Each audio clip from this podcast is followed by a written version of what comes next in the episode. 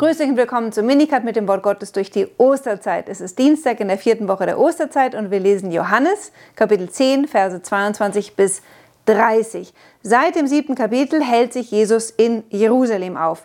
Bisher spielte alles während des sogenannten Laubhüttenfestes. Jetzt geht es ein paar Monate nach vorne.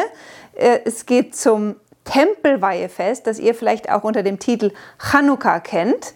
Ein Fest, das es erst seit ungefähr nicht mal 200 Jahren gibt, zur Zeit Jesu, aber es gedenkt des Momentes, da unter den Makkabäern der Tempel wieder neu eingeweiht worden war. Also Tempel, ganz wichtig, steht hier im Vordergrund. Um das noch zu unterstreichen, heißt es, dass Jesus in der Halle Salomos auf und ab ging. Das wird extra gesagt, um darauf hinzuweisen, dass Jesus der eigentliche neue Salomon ist. Denn wofür steht Salomon? Salomo, Sohn von König David, war derjenige, der den ersten Tempel gebaut hatte und damit gilt er als der Grundsteinleger des Tempels überhaupt. Der Tempel Salomos war im Exil zerstört worden, darauf ist ein neuer Tempel aufgebaut worden und der Tempel, in dem jetzt Jesus steht, ist sogar nochmal ein erweiterter Tempel. Aber letztlich steht Salomon für die Figur des Tempelbauers und noch viel mehr, er steht für den Sohn Davids par excellence, also die messianische Figur überhaupt, auf die Israel wartet. Denn wie zeichnet sich ein Messias aus? Er wird das Land von seinen Feinden befreien. Dazu bekommt er die Salbung. Wenn er das Land von den Feinden befreit hat und Frieden hergestellt hat, dann wird er den Tempel neu bauen oder reinigen. Beides tut Jesus im Evangelium, komme ich gleich darauf zurück.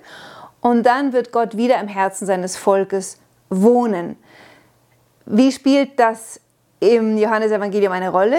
Jesus überwindet den Feind Israels, den Satan, mit seinem Tod am Kreuz.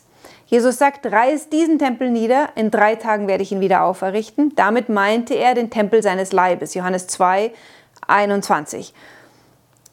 Und was ist das Erste, was er den Jüngern sagt, nachdem er von den Toten zurückkommt, also den neuen Tempel errichtet hat seines Leibes, der schließlich die Kirche sein wird, dessen wir alle ein lebendiges Glied sind? Jesus sagt den Jüngern, Friede sei mit euch. Er gibt den messianischen Frieden. Salomon, König des Friedens, nie hat Israel komplett im Frieden gelebt, außer unter König Salomon. Nie hat Israel im ganzen Abraham verheißenen Land gemeinsam die zwölf Stämme ungetrennt miteinander gelebt, außer unter König Salomon. Das alles ist ein starkes Vorausbild auf den Messias, der Jesus sein wird. Und jetzt sagen seine Gegner ironischerweise, wenn du der Messias bist, dann sag es uns, warum willst du uns weiter hinhalten? Und Jesus antwortet, ich habe es euch gesagt, aber ihr glaubt nicht. Vorsicht, wenn Jesus seinen Gegnern hier ihren Unglauben vorwirft, dann dürfen wir das nicht eins zu eins auf die Menschen unserer Zeit übertragen, die wir kennen und die auch nicht zum großen Teil an Jesus glauben und das Geschenk des Glaubens nicht haben.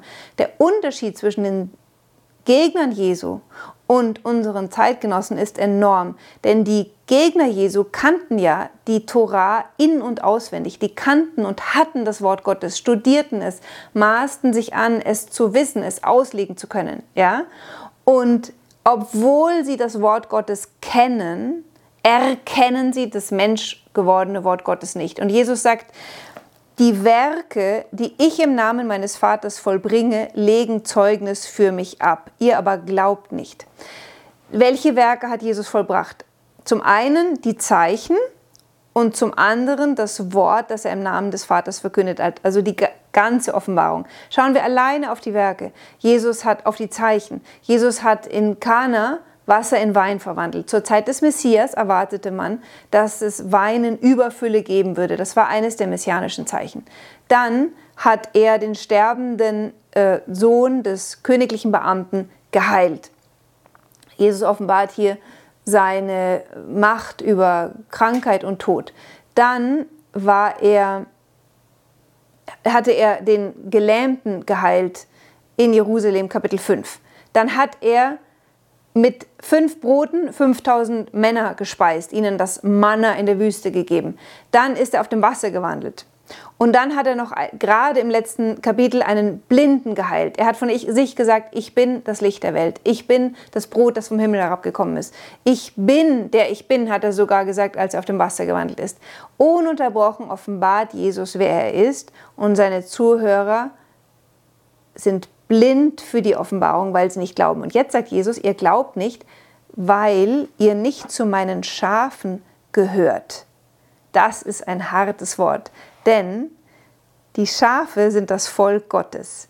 Jesus, der menschgewordene Gott, sagt hier seinen Gegnern, ihr gehört nicht zu meinen Schafen. Ihr habt euch quasi selbst vom Volk Gottes exkommuniziert. Warum?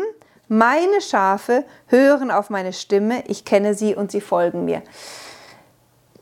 Was hier abgeht, das versteht nur einer, der das Alte Testament gut kennt und das kennen seine Gegner. Im Alten Testament ist dieser Ausdruck, das auf die Stimme Gottes hören, ein absolutes Leitmotiv. Israel, wenn du auf meine Stimme hörst und auf meine Gebote und Rechtsvorschriften achtest, dann wird es dir gut gehen und du wirst lange leben in dem Land, das ich dir gebe. Später, als sie es verlieren, sagt er ihnen, weil ihr nicht auf die Stimme eures Gottes gehört habt, habt ihr das Land verloren. Die Stimme Gottes, das Hören auf die Stimme Gottes ist das erste Gebot für Israel. Höre Israel. Und jetzt steht hier Jesus der von sich sagt, dass er der Menschgewordene Gottes ist, der vom Himmel herabgekommen ist und sagt, meine Schafe hören auf meine Stimme. Ihr seid deswegen nicht meine Schafe, nicht weil ich euch nicht zu Schafen haben möchte, sondern weil ihr nicht auf meine Stimme hört. Dadurch habt ihr euch selbst vom Volk Gottes ausgeschlossen. Meine Schafe hören auf meine Stimme und sie folgen mir.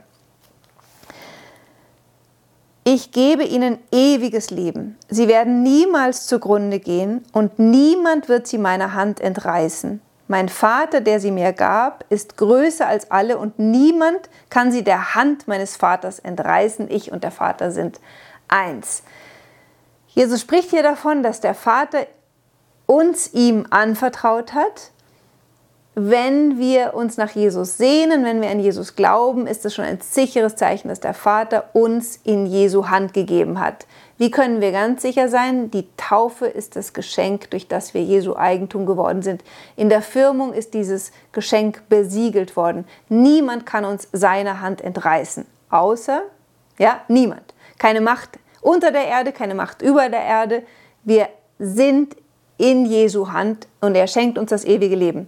So, wer kann uns seine Hand entreißen? Der frühchristliche Autor Origenes sagt, niemand, nur wir selbst.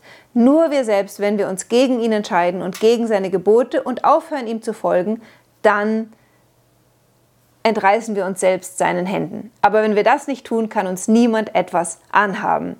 Woran erkennen wir, dass wir seine Stimme hören? Der heilige Augustinus sagt, derjenige, der sich gerufen fühlt, umzukehren um die Vergebung der Sünden zu empfangen, der weiß, dass er die Stimme Gottes hört. Denn was verkündigt Jesus im Evangelium? Ja, das erste, was Jesus im Markus-Evangelium sagt und was er dann seinen Jüngern aufträgt zu verkünden, ist: Kehrt um, denn das Reich Gottes ist nahe.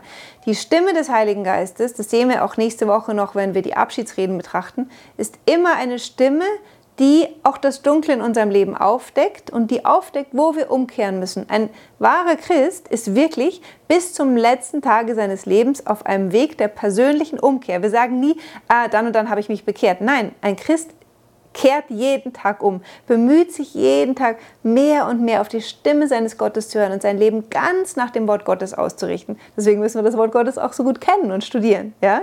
Also das heißt, wenn ich ähm, gerade umso näher ich Jesus komme und vielleicht das Gefühl habe, meine Güte, ich komme immer näher und jetzt komme ich mir immer dunkler vor, das ist kein schlechtes Zeichen, das ist ein gutes Zeichen, weil der Heilige Geist uns blitzeblank rubbeln möchte und uns ins ganz, ganz, ganz ins Licht hineinführen möchte. Und solange wir noch schlechtes Gewissen haben für manche Dinge, ist es ein Zeichen, dass Gott uns noch nicht aufgegeben hat. Es ist das Zeichen der Liebe Gottes, es ist das Zeichen des, der Heilige Geist uns verfolgt, weil er uns ganz und gar in die Fülle des Lebens hineinführen möchte. Aber mit dem sogenannten schlechten Gewissen sollen wir natürlich auch immer spüren die Barmherzigkeit Gottes und die unendliche Liebe Gottes und immer wissen, niemand kann uns der Hand unseres Hirten entreißen, wenn wir uns selbst nicht von ihm abwenden. Ich wünsche euch einen schönen Tag. Bis morgen.